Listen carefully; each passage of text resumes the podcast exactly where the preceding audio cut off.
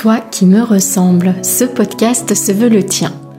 Comme une expérience, comme un appel à entrer dans la ronde de nos âmes pour aller à la rencontre de qui nous sommes. Toi qui me ressembles, c'est une déclaration d'amour aux parties de nous qu'on masque, aux blessures qu'on tait. Je te proposerai tantôt des épisodes de type partage autour de la descente en soi et de l'exploration intérieure. Tantôt ce seront des portraits, rencontres intimes avec l'autre, celui qui nous inspire et nous révèle à nous-mêmes. Nos invités nous offriront ainsi le plus beau des cadeaux, leur vérité. Toi qui me ressembles, c'est un espace de cheminement, à la fois ensemble et dans l'intimité de notre être. Je te souhaite, toi qui me ressembles, d'en sortir inspiré, grandi, touché et nourri. Que ces partages intimes et sans détour t'aident à trouver tes portes intérieures et à les ouvrir pour t'éveiller à qui tu es. Je suis Mylène, souvent coachée entrepreneur, toujours en cheminement vers qui je suis au-delà des étiquettes, des rôles et des masques. En ligne, sur mes différents sites, je partage mon approche d'un accompagnement authentique et inspirant, le coaching de l'alignement au projet. Que tu cherches à vivre une vie qui te ressemble, à créer une activité alignée à tes valeurs, ou que tu sois à la recherche d'une école de coaching qui va au cœur de l'être, tu trouveras sur mes sites toutes les infos sur mes propositions.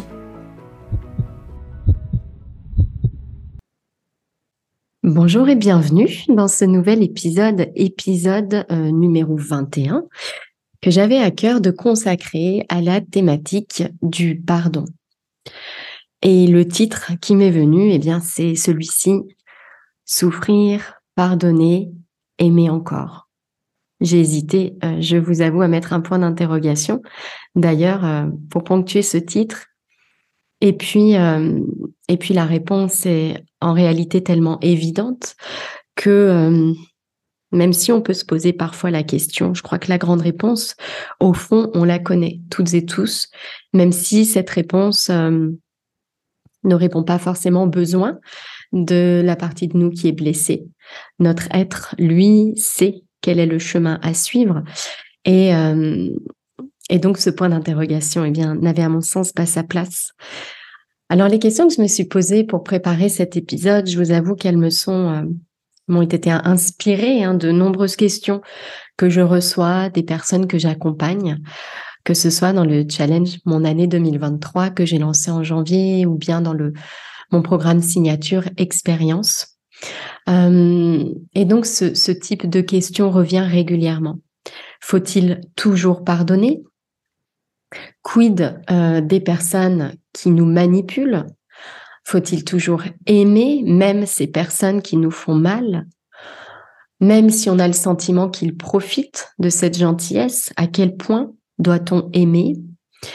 Et doit-on les exclure de notre champ d'amour? Euh, l'amour inconditionnel, l'amour sans limite dont on parle souvent, est-ce finalement un beau rêve, mais qui n'a pas sa place en fait sur Terre, hein, dans les relations ordinaires de notre vie? Voilà toutes ces, questions, ces remarques, ces interrogations hein, de nos de nos cœurs blessés, on pourrait dire que j'entends régulièrement. Donc j'avais envie, eh bien, de passer un peu de temps avec euh, avec ces questions-là, parce que moi aussi, comme tout le monde, j'ai traversé, j'ai vécu des choses qui, qui ont ravivé des blessures et qui les entretiennent encore parfois. Et, et bien sûr, même si ces questions-là, je ne me les pose pas directement, je sais qu'elles sont là. Il y a une petite part de soi qui a qui doute, qui se questionne et qui parfois aimerait remettre en cause en fait cette notion d'amour, que l'amour est notre nature, notre essence. C'est bien beau, mais concrètement, Qu'est-ce qu'on fait dans ce genre de situation? La première question que j'aimerais explorer, c'est comment pardonner? Pour moi, pardonner, ça nécessite d'oublier en fait la souffrance ou plutôt de la transformer en autre chose. Sinon, il y a comme une contradiction en nous entre la souffrance qui est là, la blessure qui est là, et le pardon qu'on accorderait à l'autre, qui pourrait donner l'impression qu'on ignore en fait la blessure, qu'on ignore la souffrance. Donc, à mon sens, tant que la souffrance est présente, tant que la souffrance est vive, tant qu'elle n'est pas transmutée en autre chose, tant qu'elle n'est pas comprise dans son essence, dans son cœur, dans son origine. Mais je pense sincèrement, et je le ressens vraiment comme ça, que le pardon n'est pas possible. Le pardon, ça reste un doux rêve, ça peut rester un concept, ça peut rester une idée. Mais pardonner avec notre cœur, ça nécessite d'aller toucher avec le cœur la souffrance, notre propre souffrance et également la souffrance de l'autre. Donc pour moi, pour qu'il y ait pardon, il faut que la souffrance soit comprise avec le cœur et notamment comprendre la souffrance de l'autre, cet autre qui est à l'origine du conflit, de l'agression, de la violence, euh, de, de, de la souffrance qu'on a nous-mêmes subie. Il est essentiel d'aller comprendre la souffrance de l'autre, la comprendre avec le cœur. Et pour pouvoir comprendre la souffrance de l'autre avec le cœur, eh bien, il est indispensable de comprendre notre propre souffrance, de comprendre notre propre blessure, de comprendre, de toucher vraiment du cœur l'origine de cette souffrance et de cette blessure. La grande source de cette souffrance, c'est la peur d'être séparé de l'amour, l'impression d'être séparé de l'amour, l'impression d'être séparé de l'autre. C'est vraiment le côté individu qui est né et qui a vécu la violence de cette séparation et euh, qui confond cette illusion de séparation avec son essence, en fait, avec sa nature. Et donc, c'est très important, à mon sens, d'aller comprendre la souffrance autrement qu'avec la tête. La comprendre avec le cœur, cette souffrance. Parce qu'on peut comprendre avec notre tête, avec notre mental, et donc être très euh, euh, prolixe quand il faut la, décrire cette souffrance. Oui, parce que enfant, il s'est passé ci ou ça, et oui, parce que lui, de son côté, ta ta, ta il s'est passé telle ou telle chose, ou elle, il s'est passé telle ou telle chose dans son histoire, et, on peut expliquer les choses. Ça, c'est la compréhension mentale, intellectuelle, analytique, en fait, de ce qui s'est passé de cette souffrance.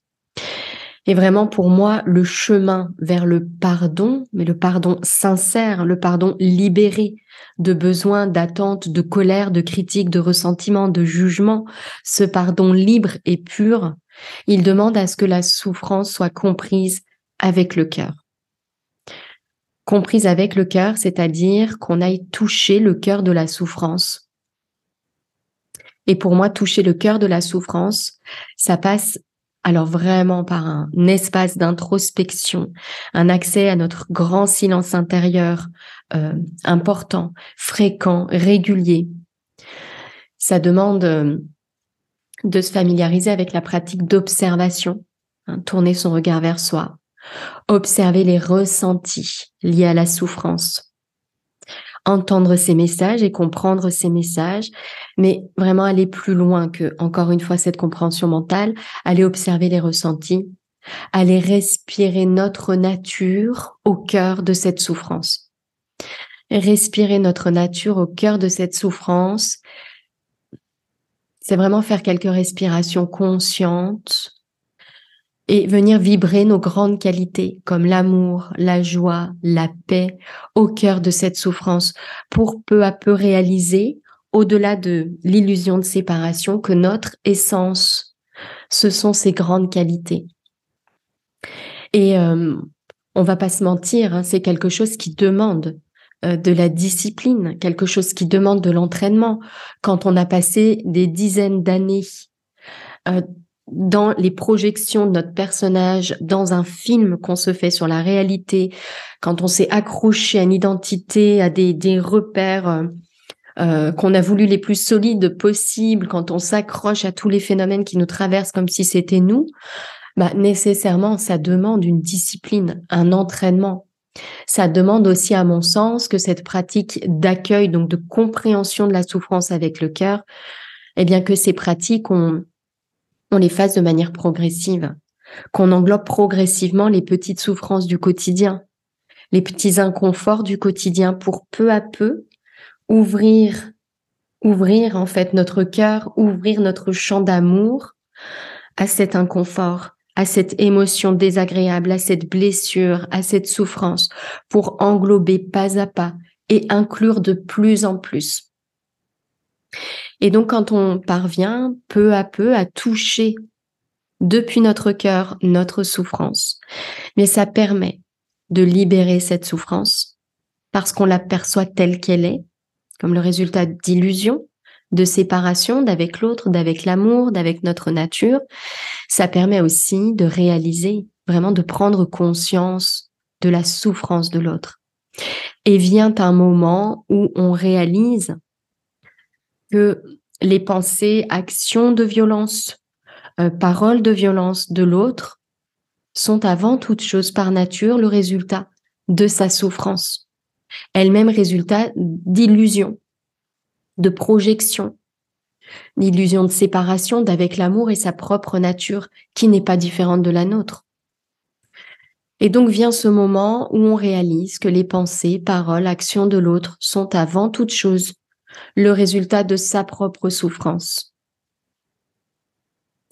Et lorsque cette réalisation touche peu à peu notre cœur, alors, alors le pardon devient possible. Seulement à ce moment-là, le pardon devient possible. J'ai le sentiment, de par mon expérience professionnelle, qu'on veut pardonner avant d'avoir compris, avec le cœur, la souffrance, la nature de la souffrance, la nôtre et celle de l'autre. Et lorsqu'on est allé toucher du cœur vraiment cette souffrance-là, eh bien, on réalise, on peut vraiment réaliser, sans que ce soit, encore une fois, un doux rêve, un bel idéal, impossible à, incarner au quotidien, que mon ennemi, la personne que je dis toxique, c'est mon ami spirituel. Et qu'en réalité, ces actions, paroles et pensées difficiles qui résonnent en moi me permettent de mettre en évidence en moi des blessures, des choses à explorer. Mais bien sûr, pardonner est possible et cette compréhension-là est possible quand on va au cœur de la souffrance. Sinon, on peut, je pense, vraiment euh, lever des résistances lever des, des luttes, réveiller des luttes à l'intérieur de nous. Oui, mais quand même, c'est trop facile, euh, ça fait vraiment du mal et cette personne est vraiment toxique, etc. Pour moi, tout ça, c'est la lutte qui est là, c'est la résistance qui est là. Alors, je ne dis pas que l'accueil, c'est la non-action, et ça, on en, on en reparlera. Mais en tout cas, pour moi, pardonner n'est possible que quand notre cœur s'ouvre à la souffrance. Que quand notre amour, l'amour que nous sommes, englobe peu à peu cette souffrance. Et donc quand nous avons vraiment appris sa nature, alors on réalise que la souffrance de l'autre, c'est ce qui envoie, c'est ce qui génère, ce qui crée des pensées, paroles et actions de souffrance. Et nous pouvons réellement voir la nature de tout cela. Je vois ta souffrance, tout comme je vois la mienne, parce que je vois la mienne. Je vois la nature de ta souffrance parce que je vois la nature de ma souffrance. Et là, je peux pardonner. Je peux te pardonner, car je sais, mais je le sais avec mon cœur. Je le sais avec le cœur ouvert, pas avec le mental qui pense, que ce n'est pas volontaire. C'est ta souffrance à toi, qui n'est pas intégrée, qui n'est pas accueillie. Et si je souffre, c'est parce que ma propre souffrance à moi, mes propres blessures, mes propres charges émotionnelles ne sont pas intégrées et accueillies. Et lorsqu'on peut faire ce chemin de compréhension avec le cœur de la souffrance, on peut pardonner. Et en pardonnant, on peut libérer le poids de la souffrance qui s'accroche à nous. Plus exactement, on peut pardonner parce que l'amour nous a libérés du poids de la souffrance qui s'accroche à nous. Et ce pardon-là, comme je le disais tout à l'heure, c'est un pardon sans jugement, un pardon sans colère. Sinon, c'est pas du pardon. Sinon, c'est la souffrance qui continue sous une autre forme. Parce qu'en réalité, comment est-ce que celui qui ignore peut-il être tenu pour responsable de ce qu'il ne sait pas, de ce qu'il ne voit pas, de ce qu'il ne comprend pas? Il n'y a que le fait de comprendre avec le cœur la nature de notre souffrance qui nous permet de toucher ça, qui nous permet d'avoir, de regarder l'autre avec un regard de fraîcheur, un regard neuf, un regard différent. Regarder avec notre cœur, pas avec notre partie blessée, pas depuis notre souffrance. Ensuite, je me suis demandé comment pardonner. Et en me posant cette question, je me suis rendu compte que le comment pardonner répond au pourquoi. En réalité, on pardonne parce qu'on aime. On pardonne parce qu'on aime. Quand on aime, quand on comprend la nature de la souffrance, quand on parvient à respirer notre nature au cœur de cette souffrance. On pardonne parce qu'aimer, c'est notre nature. Quand on va toucher du doigt la nature de la souffrance et nos plus grandes qualités de vie, amour, paix, joie, alors on n'a pas besoin de raison. Est-ce que je dois pardonner ou pas? Est-ce que c'est une bonne idée ou pas? On sait, et c'est ainsi. C'est ainsi. L'amour englobe. On réconforte la partie de nous qui est blessée. On comprend la nature de la souffrance de l'autre. On comprend que l'autre n'est pas différent de nous-mêmes. Dans notre essence, nous sommes toutes et tous identiques, reliés par notre nature. Et donc, on pardonne parce que c'est notre nature. L'amour, c'est notre nature. Ce qui répond aussi à la question, est-ce qu'on peut exclure quelqu'un de notre champ d'amour? Oui, notre ego peut exclure des gens de son champ d'amour. Un amour limité, un amour euh, conditionnel. Mais notre nature profonde, c'est l'amour sans condition. Et cet amour-là, il n'exclut pas. Il n'exclut pas. Ce qui ne veut pas dire, encore une fois, que pardonner, c'est tout accepter, que pardonner, c'est continuer à subir des situations de violence ou de souffrance parce que justement, ça, ce serait manquer d'amour pour soi, s'oublier soi-même. Et donc, si je me tourne vers moi, si je comprends avec le cœur ma souffrance, si je respire ma nature au cœur de ma souffrance, alors j'agis en conséquence. J'agis depuis un espace d'amour, un amour qui m'englobe tout autant qu'il englobe l'autre. À qui je rends service En quoi est-ce un acte d'amour de rester dans une situation de violence pour soi et pour l'autre Et continuer à subir des situations de violence, rester dans un schéma de violence, c'est manquer d'amour pour soi, c'est aussi manquer d'amour pour l'autre, en acceptant un schéma destructeur dont on fait partie, qu'on le veuille ou non. C'est très important, je trouve, d'entendre cela et d'avoir ça à l'esprit. Et surtout, d'avoir ça, de le comprendre, de le toucher depuis l'espace de son cœur. Dans le chemin du pardon, il y a vraiment un chemin vers soi. Toucher la nature de notre souffrance, respirer notre essence et notre nature profonde, savoir pourquoi je souffre, toucher du doigt la grande illusion, respirer ma nature au cœur de ça, vivre en accord ensuite avec cette nature. Vivre, agir, créer, penser, parler, faire depuis cet espace. J'ai parlé de la notion de choix dans un autre épisode de podcast, choix de peur, choix du cœur. Et j'en suis arrivée à cette conclusion, je vous invite vraiment à l'écouter. Si savoir ce que vous devez faire, quel choix vous devez prendre, c'est une question que vous vous posez. Euh, L'idée que tous les choix, bien sûr, nous font grandir. Si notre état d'esprit est celui de comprendre le cœur de notre souffrance, de respirer à nous-mêmes, respirer notre nature, alors tous les choix nous font grandir. J'apprends de chaque situation, en touchant du doigt ma souffrance, en tournant mon regard vers moi. Pour autant, en ce qui me concerne, il y a un grand critère qui, à mon sens, doit prendre le pas et avoir sa place dans tous nos choix, au cœur de toutes nos décisions. C'est faire des choix qui soutiennent notre chemin d'éveil à nous-mêmes. Et des choix qui soutiennent notre chemin d'éveil, c'est pas toujours ce qu'on croit. Et d'ailleurs, un choix en soi ne suffit pas à changer en profondeur. Mais pour moi, ce grand critère, c'est vraiment celui de l'espace. À quel point le choix que je m'apprête à faire va-t-il me donner davantage d'espace? Pour tourner mon regard vers moi, pour trouver mon grand silence intérieur. Pour moi, c'est vraiment le grand critère qui doit nous aider à faire nos choix. Et ici, quand bien même ce que je vais dire semble peut-être difficile lorsqu'on est dans une situation qui nous fait du mal,